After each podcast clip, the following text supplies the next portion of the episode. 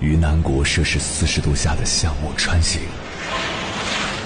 在冰城零下三十度的中央大街漫步，往十里洋场听罢一曲天涯歌女，西出阳关凭黄沙穿金甲，风霜雨雪，四季如歌，不曾倦怠。大河，无所畏惧水深和火热，只为打破这千山万水的阻隔，与你相遇。我是英波，我在原来的地方等你，不见不散。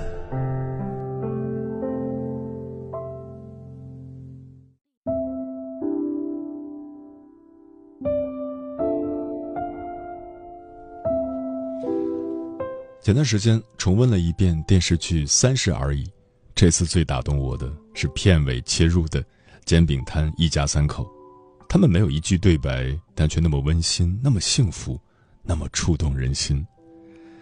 坐标上海，曾经的十里洋场，如今的东方魔都，在这个光鲜亮丽的城市里，他们是最底层、最普通的家庭。妈妈摊煎饼，爸爸送快递。一辆小小的流动推车，一间简陋的出租房，就是他们的全部家当。早出晚归，风吹日晒，生活的艰辛刻写在他们粗糙的脸庞上，而人们眼中可见的，却是他们始终春风满面的笑容。滋的一声，煎饼下锅，油香四溢，妈妈的小摊唤醒了生机勃勃的清晨。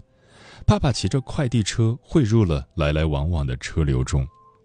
在这个城市，他们看起来可有可无，却又不可或缺。每当镜头扫过他们时，这种寻常的烟火气息，总让人感到踏实与安心。在剧中，顾家非常疼爱儿子，为他背债买豪宅，放下尊严去讨好楼上的太太，挤破头把徐子言送进顶尖的幼儿园。煎饼摊夫妇。无法给儿子提供优渥的生活条件，但能给予的爱与关怀，却一点也不比他少。妈妈一天要摊无数个鸡蛋，自己不舍得吃一个，但她会把用过的蛋壳仔细的倒一倒，将里面残留的蛋清一点点聚在一起煎给儿子吃。她看向儿子的眼神，永远是温柔慈爱的，含着笑意。爸爸会在送快递的途中来看望儿子，给儿子一本亲手做的小画书，让他心满意足。出租屋里，一家三口轮流当理发师，嘻嘻哈哈笑成一团。夜里，爸爸妈妈和孩子挤在一张床上，蚊帐里飞进一只蚊子，夫妻俩先后惊醒抓蚊子，再小心翼翼地躺下，生怕惊扰了儿子的好梦。所有他们一家三口在一起的画面，都让我心头暖暖的。他们由心而发的快乐与满足，和金钱无关，和地位无关。流淌在这个家庭里的是默默的温情，如月色般柔和静谧，如花香般沁人心脾。他们多像我们身边最普通、最平凡的那种父母啊！也许没有什么太大的本事，却欢欢喜喜的生活着，真心又朴素的爱着孩子。他们提供不了几千万的学区房、几千块的高档玩具，但却拥有一颗蓬勃柔软的心。他们的爱看似朴实无华，却又细腻妥帖、绵绵不断。孩子最需要的，从来不是奢侈的物质。蓬门陋室里被爱滋养着的孩子，一样健康富足。剧中煎饼摊一家有一个小片段叫“创可贴”，靠双手吃饭的家庭，磕磕绊绊受点伤是常事，因此他们有很多创可贴。妈妈给儿子贴了一个，顽皮的小男孩把它揪下来贴在爸爸的脖子上。再之后，他把用过的创可贴小心地贴在窗玻璃上，拼成了一座房子的形状。一所小房子一家人在一起，是孩子眼中最幸福的事情了吧？而我不禁在想，这个孩子的未来会怎样？他会在这里扎根落户，拥有属于自己的房子，实现阶层跨越吗？还是长大后像王曼妮一样，飘在这个城市的边缘，重复着父母的生活轨迹？有没有发现，我们越来越像自己的父母了？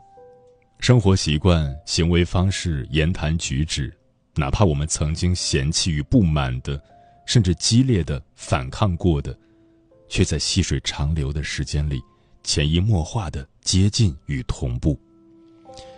煎饼摊的小男孩懂事又乖巧，他每天陪妈妈出摊，会用尽力气帮妈妈把食用油搬下来，会在炎热的天气里给妈妈吹风扇。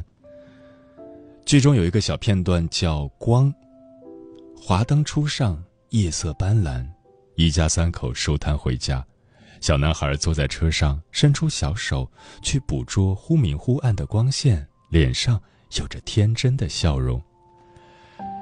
这是城市之光，也是希望之光，跳跃在孩子的手中，有着无限可能。妈妈牵着手送孩子去学校读书，也许将来。他会出人头地，也许不能，就像他父母那样，活成城市里毫不起眼的芸芸众生，但他一样，会传承着父母身上勤劳热情的品质，努力乐观的生活，怀着一颗赤子之心，做简单真实的自己，这同样是一种美好的结局吧。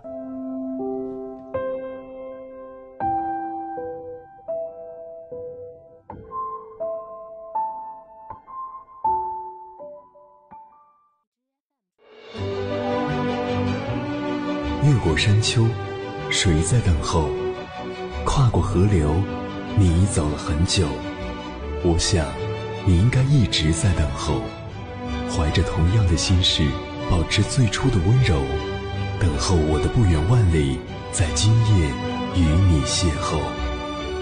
中央人民广播电台交通广播，千山万水只为你，夜上浓妆，月色正好。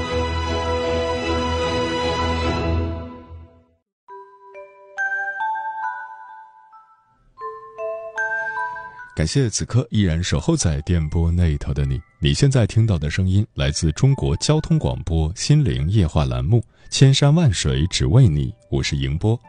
今晚跟朋友们聊的话题是：活成一个普通人已经很好了。对此你怎么看？微信平台中国交通广播，期待各位的互动。老张说，人生有三个阶段：发现父母是普通人，发现自己是普通人，发现孩子是普通人。看清生活的本质后，依然热爱生活，就是幸福的真谛。孙大美说：“十多年前北漂的时候，天天忙碌的工作，在没有卫生间、没有厨房、没有空调的平房里，和女儿一起度过了童年时光六年。那时候感觉一家人在一起很幸福。上小学，女儿又留守老家八年。后来上初高中，我全心全意陪读五年。”去年女儿考上了一本，不管她未来做什么，健康快乐就好。嗯，孩子健康快乐比什么都重要。作家梁晓声说过：“好的生活其实应该是稳定而自适的一种生活。这个自适就是使自己的心性安稳下来，适合自己的那一种生活。”我想说，不管你对普通人的理解是怎样的，都不重要。因为不管哪种意义上的普通人，都没什么不好。这并不是因为我们当中的绝大多数人都是普通人，而是因为无论哪种普通人都能活得自洽又舒适。接下来，千山万水只为你，跟朋友们分享的文章名字叫《致我们不上不下的一生》，作者长爸。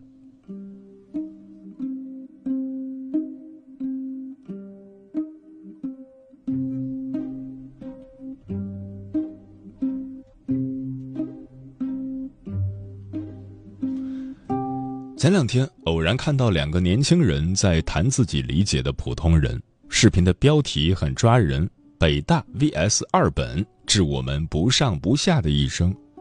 北大毕业的小金和二本普通学校毕业的沙季坐在一起谈论对普通人的看法。这场谈话起始于沙季在豆瓣创办的一个话题小组“不上不下的我们的一生”。在小组简介里，沙季写道：“世界从不缺乏传奇。”但平凡的普通人才是世界的主体，活得不上不下，活成了一个普通人。这是沙季对自己人生的总结，也是五万多名组员对自己人生的总结。这些普通学校毕业、做着普通工作、过着比上不足、比下有余日子的芸芸众生，在小组里分享自己不咸不淡的人生，这也是他们普通生活的一部分。在很多人看来，普通人与不普通人的分界线就始于高考放榜那一刻。考上名牌大学就是个不普通的人，考上普通大学就注定日后的工作生活很难泛起什么水花。可小组里还有一些毕业于九八五二幺幺重点大学的人，也说自己是个普通人。从浙江一所二本学校毕业的沙季，有些无语和不理解。直到与北大毕业的同龄人小金进行了这次深谈后，这个想法才有所改变。什么是普通人？普通人的生活有什么价值？别看沙季和小金两人都很年轻，人生阅历并不多，但他们眼里时而闪耀的光彩和偶尔泛起的暗淡，不仅给了人到四十的我很多新的启发，也让我不禁感叹一句：年轻真好啊！谷爱凌之下，我们都是普通人。镜头打开，靠窗的位置只有两把椅子和一个小桌子。沙棘和小金同时入座，刚坐下，两个人就不约而同的笑了起来。随后，小金说：“太尴尬了，我们来暖个场吧。”很快，初次见面的尴尬被一句“你是二零一六年高考的吧”化解了。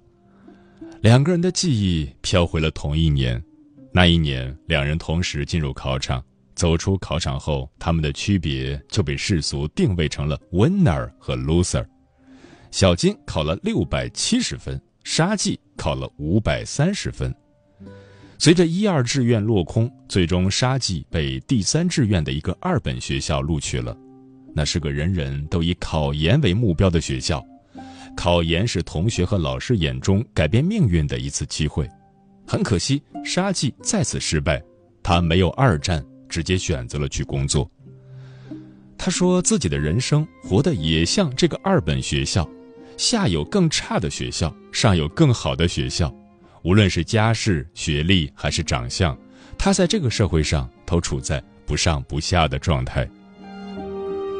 而小金这个沙季眼中的成功者，从顺利进入北大的那一刻起，就成了更多人眼中的。别人家的孩子，但随着毕业，小金做出的一系列选择越来越让身边人不理解。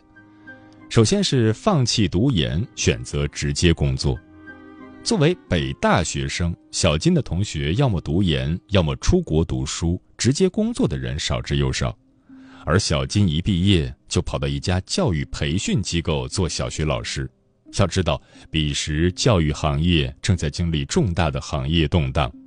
更重要的是，他的这份工作与北大这个光环一点也不搭，既非精英人士，也没有百万年薪。不出意外的，这个决定让亲戚朋友都惊掉了下巴。但小金说，进入学校不久后，他就发现了自己是个普通人，因为他很喜欢打篮球，一进校就入了女篮队。虽然他们的成绩很好。可真正能成为职业运动员的人却是凤毛麟角，哪怕已经竭尽全力。这样的感受在他工作遇挫后更加强烈。为了完成某个项目，他投入了大量的时间和精力，但结果却非常差劲。听到小金吐露心声，沙季想起小组里有不少985毕业生或海归，不断的说自己是个废物。他发现自己和很多人都陷入了比较与被比较的陷阱里。大专比本科，大专是普通人；普通本科比重点大学，普本是普通人；重点大学比清北复交，重点大学是普通人；清北复交比天才，清北复交是普通人。沙季说：“如果和谷爱凌相比，那大概我们都能得出我就是个废物这种结论吧。”所以啊，看到了吧？其实对于“普通人”这三个字，现如今大家的认知和定义的标准，不经意的都变了。除了依然表示一个人平平无奇、毫无特点之外，在某种单一的评价标准下，如果没有取得那个标准所定义的成功，可能也会直接被划到普通人的范畴里。但其实呢，如果成功是硬币的正面，那背面就是失败或普通吗？即便大家就是普通人，那每个人也照样可以有不同于他人的普通的活法。关于这一点，沙棘和小金用行动做了回答。这两个自认为普通的人身上又都有与其他人不同的不普通的一面。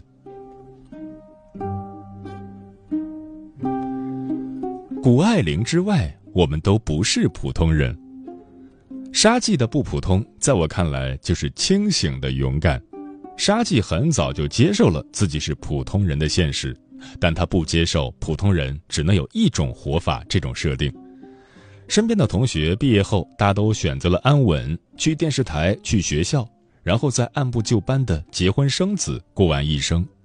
可是阿季还是想要探索一下生活的边界。他在不停的尝试中寻找答案：我想要什么样的生活？我想要活成什么样子？毕业第一年，他做过广告文案、直播电商。网红店店长，但这些工作除了疲惫，没有带给他想象中的满足与快乐。他决定破圈求职，很快就找到了一份快递打包的流水线工作，结果被劝退了。流水线非常强调速度，一旦慢了就会被大喇叭提醒：“某某号别偷懒。”沙季没有通过考核，这次失败让他非常受挫。一个大学生读书不行，难道进厂也不行？但也是这次失败，让他更迫切地寻求生活的另一种可能。沙季决定试试卖菜。一开始，他总是像旁观者一样看着大妈抢菜，但慢慢的，他发现这份工作竟然能带给自己难得的轻松与快乐，还能跟大妈探讨上海青和苏州青的口感有什么不同。虽然卖菜这个职业并不是沙记长期规划的一部分，但这次短暂的体验让他看到了生活的另一种可能。直到现在，沙记可能还没有过上自己的理想生活，可能还在探索中，可能还无法实现世俗意义上的成功，但他身上却始终有一股对生活的热忱和强大的自我觉察能力。To be or not to be 的选择，在很多人的生活中对应的是清醒的痛苦，还是麻木的幸福？沙季选择了前者。这个姑娘的勇敢已经超过了绝大多数人，而小金的不普通，在我看来就是相信自己的感觉。在选择做或者不做哪份工作时，小金用自己的感受而不是世俗的标准来做决定，所以在很多人都不看好教育行业的时候，小金还是一脚踩了进来。他真的很喜欢当老师，喜欢和孩子打交道，破除刻板印象，只想做自己。这份勇气恐怕也没有多少人具备吧。从这个角度来说，小金和沙季是普通的人，但也是不普通的个体。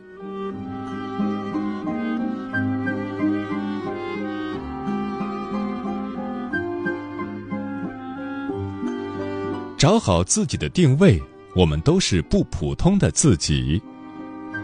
后来，沙季想到了一种方法，去控制自己身为普通人的焦虑，也就是控制变量去比较。这个所谓的控制变量，就是给自己找到一个坐标，也给别人找到一个坐标，不是盲目的只比较结果，而不考虑家世、学历、经历、运气等因素。知名音乐人李健高中毕业后被保送进清华大学，在周围同学都拼命学习时，李健却坚持弹吉他创作歌曲。同学问他：“做这些有什么用啊？”他答不上来有什么用，可他还是愿意花时间写歌唱歌。后来他发现，这个没用的爱好最大的作用是让他在高手如林的清华大学里找到了独属于自己的坐标系。我学习不是最好的，但我是唱歌最好的。除此以外，我认为拥有一个或多个兴趣也非常重要。前段时间，江苏一个菜市场的卖菜阿姨火了，原因是这个阿姨一边卖菜一边画画。因为家庭变故，阿姨不得不做这份工作，但她却始终没忘记自己的梦想，还义务教附近的孩子们画画。画画这个爱好，让这个原本普通的卖菜阿姨成为不普通的追梦人。所以啊，如果没有什么爱好或特长，那把手头的事情做到极致，也是一种不普通。说到这里，我又想起多次提及的上海大润发超市爆火的灭霸阿姨，她专注灭蚊十三年，充分展示了什么叫工匠精神，把一份普通的工作做到极致，还被邀请到大学做演讲。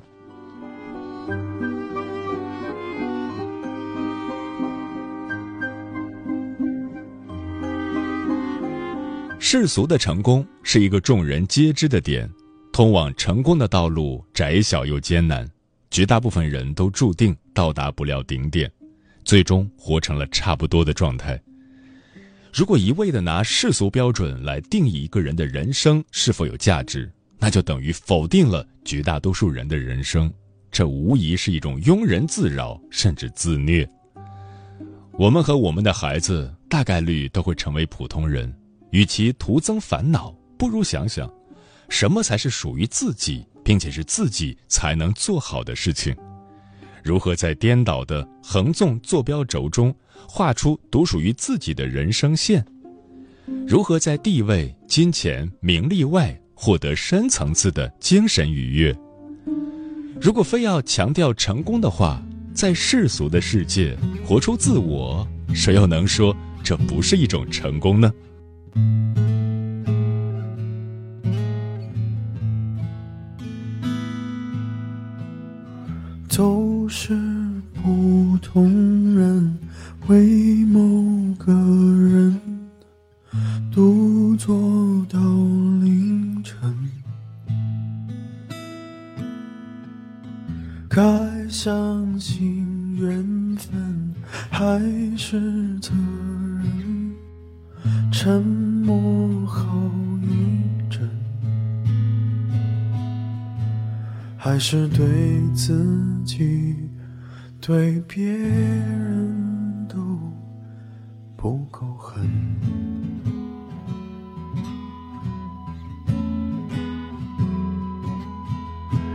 无止境的等待着疑问，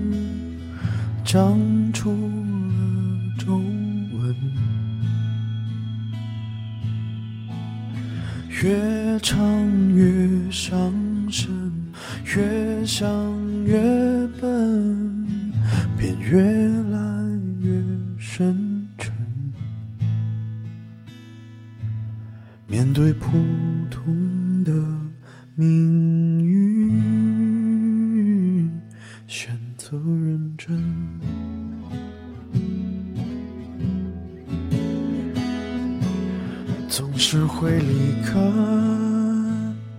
虽然自己还没想明白。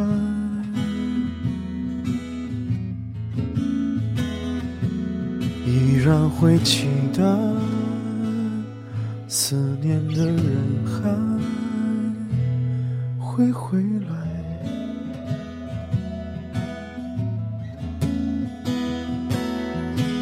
却又担心自己想法太肤浅，与人碰杯探测自己的极限。并不习惯太真实、坦白的说从前。总觉得危险。